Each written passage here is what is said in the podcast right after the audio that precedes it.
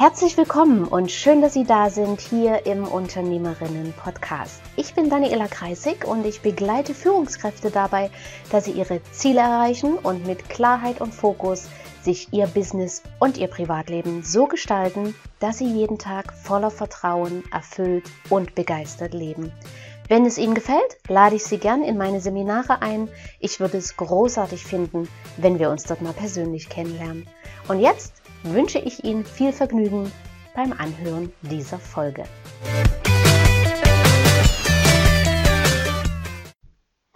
Reden wir heute mal über Gewohnheiten und Routinen. Die bestimmen ja zum größten Teil unser Leben und unseren Alltag und genau deshalb sind sie auch sehr wichtig. Was sind eigentlich Gewohnheiten? Gewohnheiten ist das, was Sie immer wieder tun, ohne darüber nachzudenken. Die Routine, äh, also das ist Routine, läuft automatisch ab. Der Klassiker ist natürlich das Autofahren. Ja, wie oft kommen wir nach 20 Minuten oder einer halben Stunde Autofahren irgendwo an und fragen uns, wie sind wir eigentlich hierher gekommen? Wir haben vielleicht gar nicht mitbekommen, wie wir gefahren sind. Am Anfang ähm, wo wir unseren Führerschein frisch gemacht haben, da haben wir uns noch jeden einzelnen Schritt überlegt, haben uns ins Auto gesetzt, angeschnallt, Kupplung getreten, Zündung eingeschalten, Handbremse gelöst, ähm, ersten Gang eingelegt oder vielleicht war er schon drin, Gas gegeben, losgefahren.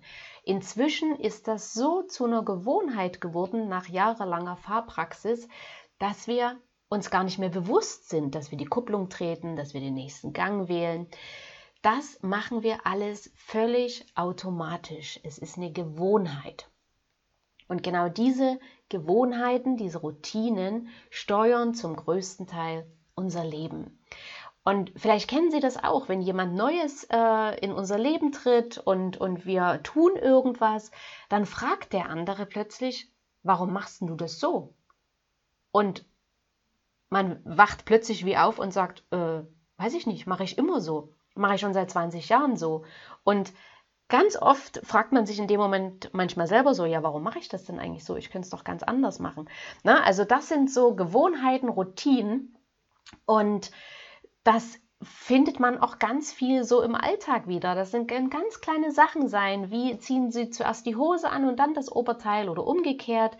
Gehen Sie morgens oder immer abends duschen, trinken Sie zum Frühstück zuerst Kaffee und essen danach Ihr, Ihr Brötchen oder Ihr Porridge oder beißen Sie zuerst ins Brötchen und trinken danach. Das sind Gewohnheiten, die sich eingeschliffen haben, über die wir nicht mehr nachdenken.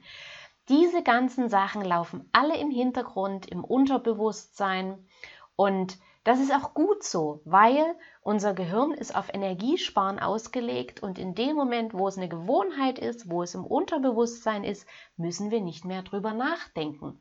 Und parallel dazu können wir unseren Tag planen, können überlegen, was wir als nächstes machen, wie wir diese oder jene Probleme lösen. Und das alles könnten wir ja gar nicht machen, wenn wir jedes Mal darüber nachdenken würden, ähm, wie wir jetzt Auto fahren, welche, ob wir jetzt zuerst den Kaffee trinken oder zuerst ins Brötchen beißen. Na? Also das läuft alles parallel ab. Aber auch unsere Gedanken sind Gewohnheiten. Also das, was wir in der Kindheit, Schulzeit und in der Jugend gelernt haben, was richtig, was falsch ist, was moralisch gut und was verwerflich ist, all das sind Gewohnheiten in unseren Gedanken. Wir entscheiden nicht neutral und wir sind auch nicht objektiv, wir denken das immer. Aber fast alle unsere Gedanken sind genauso Routinen und Gewohnheiten wie unsere Handlungen. Das, was wir vor fünf oder zehn Jahren über was gedacht haben, über etwas gelernt haben, das ändert sich nicht, solange wir es uns nicht bewusst machen und die Gedanken bewusst ändern. Und das sind alles Muster und diese Muster sind unsere Erfahrungen, unsere Vorurteile, unsere Werte und nach denen handeln wir. Gedanken wie, das ist sinnlos, habe ich schon mal probiert funktioniert bei mir nicht. Oder auch, ich schaffe das nicht, dafür bin ich zu groß, dafür bin ich zu klein, dafür bin ich zu alt, dafür bin ich zu unbegabt und so weiter. Auch das sind nur Gewohnheiten. Und zwar Gewohnheiten, so zu denken. Und auch wenn wir in den Spiegel schauen und uns nicht schön finden, sind das Gedankenmuster. In dem Fall nicht besonders förderliche. Wie wir an Probleme herangehen, sind unsere Gewohnheiten in unseren Gedanken. Ob wir positiv rangehen und uns das Ganze zutrauen, die Herausforderung anzunehmen, oder ob wir daran verzweifeln. All das sind Gewohnheiten in unseren Gedanken. Und aus diesen gewohnten Gedanken entstehen wiederum gewohnte Gefühle. Wenn ich zum Beispiel immer nervös werde, wenn das Telefon klingelt und ich die Nummer vom Steuerbüro sehe, dann ist das genauso eine Gewohnheit. Das sind dann sogenannte Gefühlsgewohnheiten. Oder andere total Klassiker. Wenn ich im Auto unterwegs bin und der Autofahrer vor mir fährt meiner Ansicht nach total schlecht und äh, ich werde deshalb immer wieder wütend, dann ist das eine Gefühlsgewohnheit, weil mich die immer gleiche Situation führt zu immer gleichen Gedanken. Der andere ist blöd, wo hat er seinen Führerschein her, was macht er überhaupt hier? Ähm, das ist eine Ge Ge äh, Gedankengewohnheit und daraus wird eine Gefühlsgewohnheit. Und daraus entstehen natürlich auch wieder immer die gleichen Reaktionen. Ne? Ich, was weiß ich, schimpfe im Auto oder ich bin angenervt oder vielleicht zeige ich dem auch einen Vogel, whatever. Es ist immer die gleiche Reaktion. Und wohin führt das Ganze nun? Grundsätzlich ähm, gibt es keine guten oder schlechten Gewohnheiten, weil in dem Moment, wo ich sage, das ist eine gute Gewohnheit oder das ist eine schlechte Gewohnheit, tue ich das Ganze einteilen und bewerten. Und zwar bewerten nach meinen eigenen persönlichen Maßstäben, weil jemand anderer würde das Ganze ganz anders bewerten. Und manches, was ich als eben nicht gut oder nicht förderlich bewerte, findet der andere großartig. Ähm, von daher macht es mehr Sinn, ähm, von Gewohnheiten zu sprechen, die förderlich für mich sind, um mich gut zu entwickeln und mein Potenzial auszuschöpfen, oder die für mich nicht förderlich sind und mich stetig bremsen. Weil zum Beispiel Joggen. Ne? Joggen ist für viele das Nonplusultra. Das kann jemandem sehr, sehr gut tun. Für mich selbst aber, wenn ich vielleicht eine kaputte Hüfte habe oder kaputte Knie, kann Joggen total nachteilig sein und mir mehr Schaden bereiten als Nutzen. Also das ist immer so eine subjektive Sache und dort ist es immer wichtig zu schauen, tut es mir gut oder tut es mir nicht gut. Bei jemand anderem kann das ganz anders sein. Förderliche Gewohnheiten sind natürlich genau die, die zum Beispiel meine Gesundheit fördern, mir mehr Energie geben, ähm, mein Immunsystem stärken, mich fit halten, ähm, mir gut tun letzten Endes. Und ich zum Beispiel habe mir schon vor vielen Jahren angewöhnt, jeden Morgen als erstes ein großes Glas heißes Wasser mit Honig zu trinken. Früher habe ich das Ganze mal mit Zitrone gemacht, war auch gut. Und dann kam mal irgendwann der Tag, da hatte ich keine Zitrone. War aber so gewohnt, früh was zu trinken und nur heißes Wasser war irgendwie früh, bäh, äh, hatte ich keinen Bock drauf. Und dann habe ich gelesen, dass das Ganze auch mit Honig sinnvoll ist. Und seitdem trinke ich jeden Morgen ein großes Glas Wasser mit Honig und habe deutlich gemerkt, dass meine Haut viel besser ist, dass es meiner ganzen Gesundheit sehr gut tut, dass es im Gegensatz zur sauren Zitrone früh süß ist und äh, das tut mir gut. und genau das behalte ich dann bei. Eine förderliche Gewohnheit kann es auch sein, ein gutes Zeitmanagement zu haben, den Fokus zu behalten, Disziplin an den Tag zu legen bei Dingen, die mir wichtig sind und letzten Endes auch Genär äh, Genährung, Ernährung ist letzten Endes eine Gewohnheit. Wie ich mich ernähre, ist eine Routine. Ich kann es gewöhnt sein, jeden Tag zwischen den Mahlzeiten oder, oder über den Tag hinweg permanent Süßigkeiten und kleine Snacks zu essen. Letzten Endes führt diese Gewohnheit aber dazu, dass ich nie wirklich richtig hungrig bin, der Magen auf Dauerbetrieb läuft und nie wirklich zur Ruhe kommt. Ähm, abgesehen von den zusätzlichen unnötigen Kalorien und dem unnötigen Zucker und am Ende ja äh, Kilo zu viel auf der Waage, ich zum Beispiel habe mir schon vor vielen Jahren angewöhnt, zwischendurch nichts rumzunaschen. Ähm, ich ich kenne das gar nicht mehr. Also bei mir gibt es keinen Joghurt mit der Ecke mal schnell, keine Milchschnitte zwischendurch. Also na, da ist ja auch ganz viel, was uns die Industrie, was uns die Werbung versucht an Gewohnheiten beizubringen, dass wir die Mahlzeit zwischendurch, die die wenigsten von uns wirklich brauchen. Erst recht keine Zuckerbombe wie Milchschnitte. Ähm, aber das sind auch Gewohnheiten. Und das habe ich letzten Endes, habe ich das auch äh, über die Jahre meinen Kindern beigebracht. Und heute sind sie junge Erwachsene und die sind es genauso einfach gewöhnt, zwischendurch nicht ständig zu essen. Und sie sind auch immer verwundert, ähm, wenn sie bei irgendjemandem sind, wo es dann ständig zwischendurch was gibt. Es ist eine Sache der Gewohnheit. Genau. Und so hat jeder von uns die Gewohnheiten, die ihm gut tun, die für ihn förderlich sind und einige, die scheinbar gut tun, jedoch auf Dauer schädlich sind. Der Klassiker kennen wir alle, das Rauchen.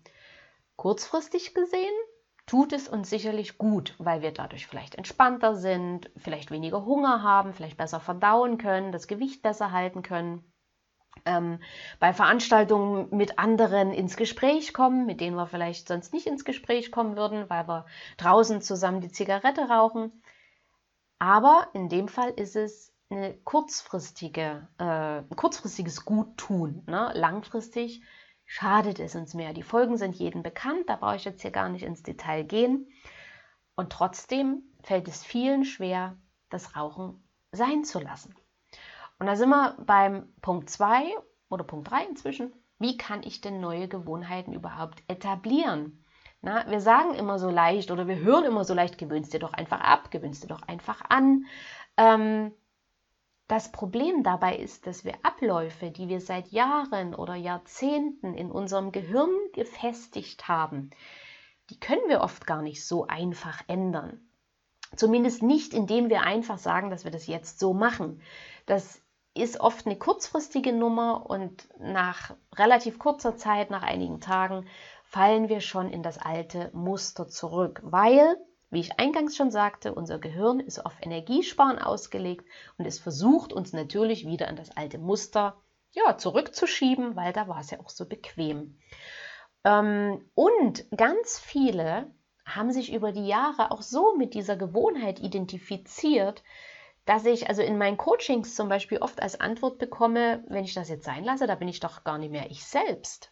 Ja, und das ist natürlich völliger Quatsch, weil ähm, ich bin ja trotzdem noch ich selbst, auch ohne die Gewohnheit. Ne?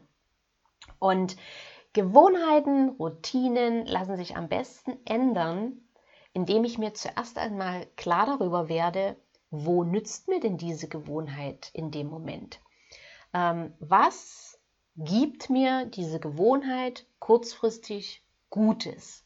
Also was ist der Grund dafür? Was bekomme ich da im Gegenzug? Wenn ich, bleiben wir mal beim Rauchen. Ne? Also wenn ich zum Beispiel rauche, bekomme ich dadurch öfters eine Pause im Job als Nichtraucher. Wenn man da manchmal zum Beispiel die Zeiten zusammenzählen würde, äh, kommen da bei manchen Rauchern tatsächlich eine Stunde äh, weniger arbeiten. Und das ist für den einen oder anderen schon ein unbewusster Grund zu rauchen, weil er dann nicht so viel arbeiten muss. So, und wenn ich zu spät komme, ne, das ist auch so eine Gewohnheit, wenn ich zu spät komme, habe ich fast immer, zumindest auch kurzfristig, die Aufmerksamkeit von den anderen, die pünktlich waren. Ob jetzt die Aufmerksamkeit positiv oder negativ ist, sei dahingestellt, aber ich habe kurzfristig die Aufmerksamkeit der anderen. Wenn ich zwischendurch viel Schokolade nasche, stille ich damit vielleicht mein Bedürfnis nach Zucker oder vielleicht auch nach Belohnung und Anerkennung, dass ich sage, ich belohne mich damit. Ja? Also, der erste Schritt ist zu erkennen, warum habe ich diese Gewohnheit? Welchen Nutzen habe ich davon? Und das Ganze, ähm, also es ist immer so, so eigentlich witzig, ne? Wir versuchen so oft im Leben andere Menschen zu analysieren, zu verstehen. Wir fragen uns, warum macht er das? Äh, warum hat sie das gesagt? Warum hat sie so gehandelt? Ähm, warum hat er das getan? Und wenn Sie eine Gewohnheit ändern wollen, dann ist es genau jetzt an der Zeit, diese Energie mal für sich selbst aufzubringen und sich selbst zu hinterfragen. Weil das führt nämlich dazu, dass wir auch nicht mehr ständig an uns selbst zweifeln oder uns gedanklich prügeln für die schlechte Gewohnheit, sondern wir können einen richtig guten und konstruktiven Weg einschlagen. Warum, wieso, weshalb die anderen das machen, ist ja auch nicht unsere Angelegenheit. Kümmern wir uns um unsere eigenen Angelegenheiten. Warum mache ich das? Warum habe ich die Gewohnheit? Und der zweite Schritt, wenn Sie erkannt haben, welchen Nutzen Sie von der schlechten Gewohnheit haben, dann können Sie Wege finden, wie Sie diesen Nutzen auch mit anderen Mitteln erreichen. Mit Mitteln, die Ihnen weniger Nachteile, weniger Stress verursachen, langfristig als Ihre schlechte Angewohnheit. Ähm, bleiben wir zum Beispiel mal bei dem Beispiel Naschen, Süßigkeiten, zwischendurch naschen. Wenn diese Nascherei oder dieses Naschen ausschließlich aus dem Grund geschieht, dass Sie sich etwas Gutes tun möchten, dann überlegen Sie vielleicht, äh, mit welchen anderen Mitteln können Sie sich etwas Gutes tun. Vielleicht können Sie ein Entspannungsbad nehmen, vielleicht können Sie eine Massage buchen. Langfristig können Sie mit diesen Mitteln die nicht so förderliche Angewohnheit reduzieren und irgendwann fällt sie ganz weg. Dann brauchen Sie sie gar nicht mehr. Was ganz wichtig dabei ist, gehen Sie bitte liebevoll und sanft mit sich um. Seien Sie nicht zu hart und versuchen Sie auf keinen Fall mit aller Macht neue Gewohnheiten durchzuprügeln. Ja, es gibt Menschen, bei denen kann dieses Knall auf Fall gut funktionieren. Bei vielen aber führt sie zum Scheitern und nach dem Scheitern kommt ganz oft die Selbstzerfleischung. Ich habe es wieder nicht geschafft, ich kriege das nicht hin, ich kann das nicht. Und das ist natürlich überhaupt nicht förderlich. Gewohnheiten, die über Jahrzehnte täglich praktiziert worden sind, die können wir nicht immer von einem Tag auf den anderen zu 100 Prozent ändern.